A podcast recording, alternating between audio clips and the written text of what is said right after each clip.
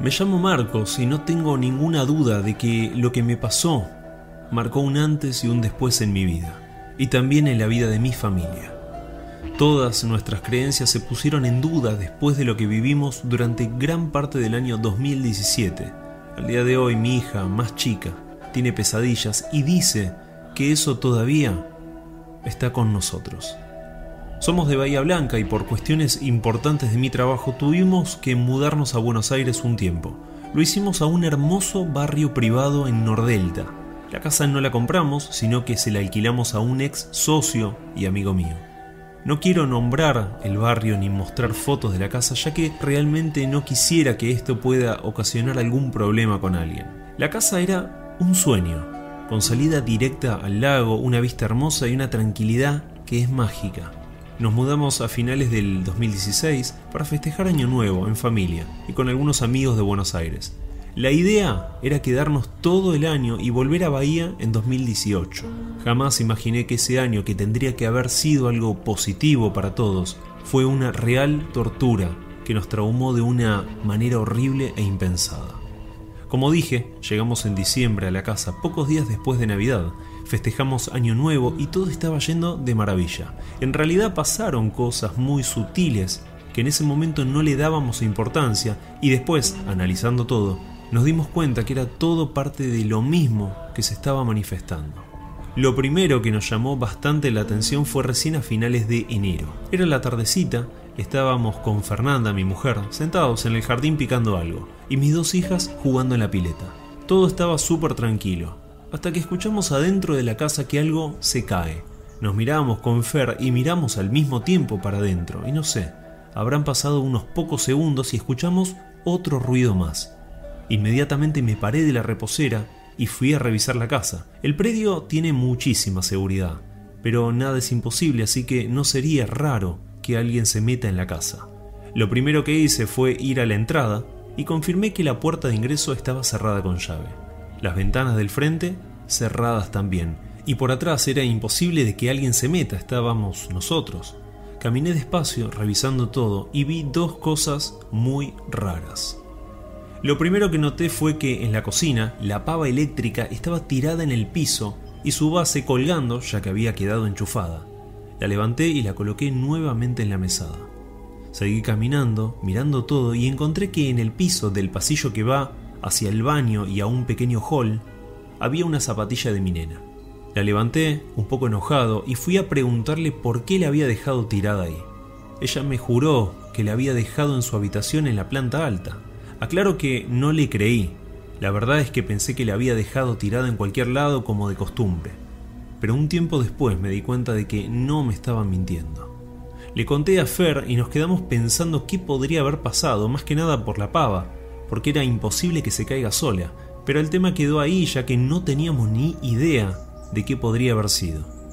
Esa misma noche, a las 2 y 20 de la madrugada, me acuerdo perfecto porque miré la hora, ni bien pasó esto. Me desperté con el grito de mi nena más chica, me levanté rápido y fui a ver qué pasaba. Imaginé que había tenido alguna pesadilla, pero cuando salgo de la habitación la veo sentada afuera de su cuarto, en el pasillo, llorando y tapándose la cara con las manos. Rápido le pregunté qué pasó y acá es donde todo comenzó. Me cuenta que se levantó para ir al baño, tenía muchas ganas de hacer pis, cuando terminó y estaba saliendo, sintió que alguien le toca la espalda. Se dio vuelta y vio una sombra o algo oscuro. No supo cómo explicarme, estaba muy asustada. Ella me decía que era una cosa. Fui al baño, revisé todo, pero no encontré nada. Esa noche las nenas se vinieron a dormir a nuestro cuarto. Desde esa vez pasaron unos cuantos días muy tranquilos, no pasó nada, y comenzamos a relajarnos, tanto mis hijas como nosotros también. No recuerdo bien la fecha, pero fue en febrero. Estaba recostado en el sillón mirando la tele. Fer y las chicas se habían acostado. No puedo realmente explicarte lo que sentí, pero voy a intentar ser lo más claro posible. Estaba recostado en el sillón, había un velador prendido y la tele. Esa era toda la luz que había.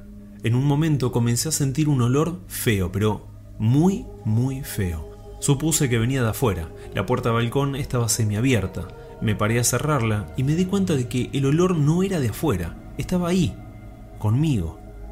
Volví al sillón y el olor así como así se fue. Pero comencé a sentir algo más, una sensación incómoda, era como que se sentía algo detrás mío.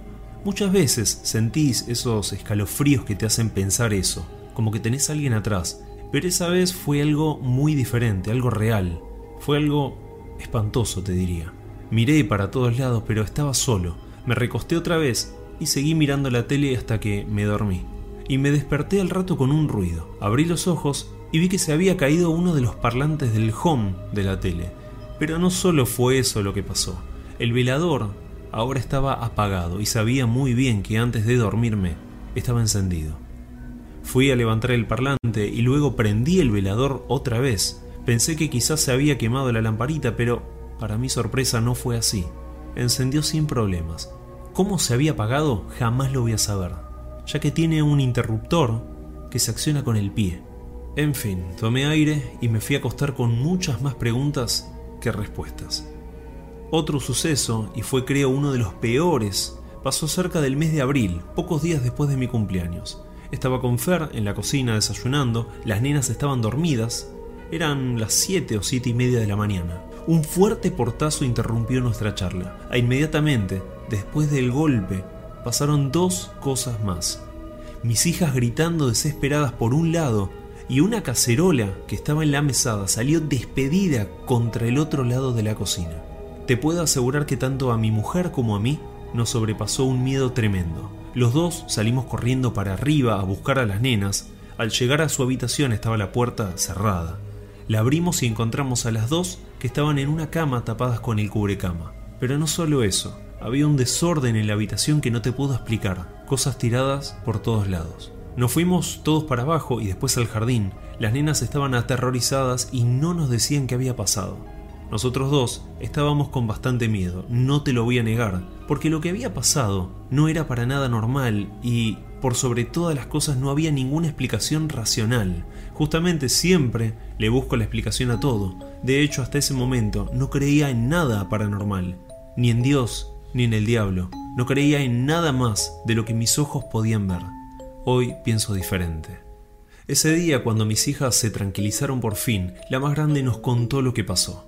Estaban acostadas y escucharon un ruido cerca de la puerta, como si fuera un golpe muy suave. Miraron en esa dirección y vieron claramente algo. Me aseguró que era una persona, no lograron describirla. Era oscura y se movía como amacándose de un lado al otro. Fue en ese momento que gritaron y esa cosa desapareció.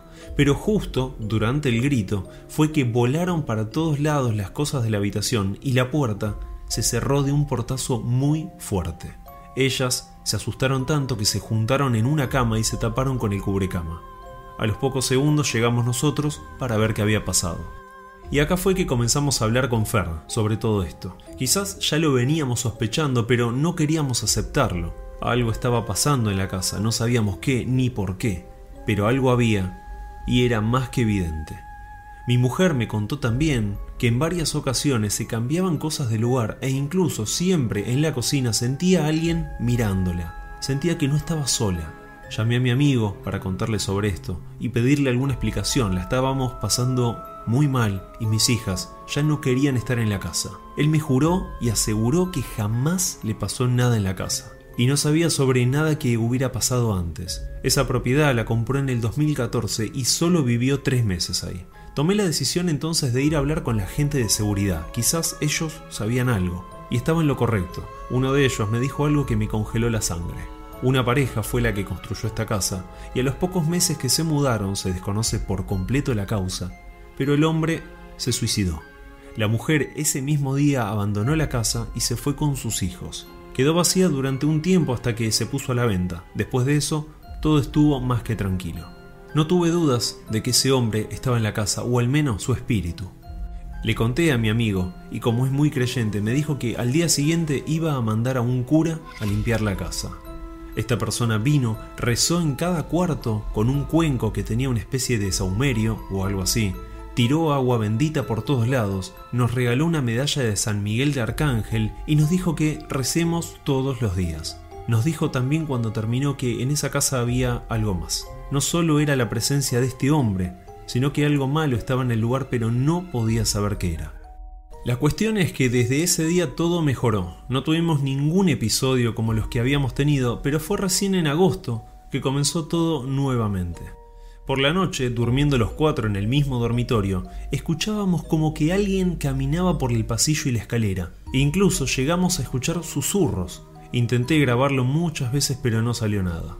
Fueron varias noches así. En el living y la cocina casi siempre todo estaba cambiado de lugar o algunas cosas aparecían tiradas en el suelo. El cura vino nuevamente, hizo lo mismo, pero no se calmó, sino que te diría que empeoró.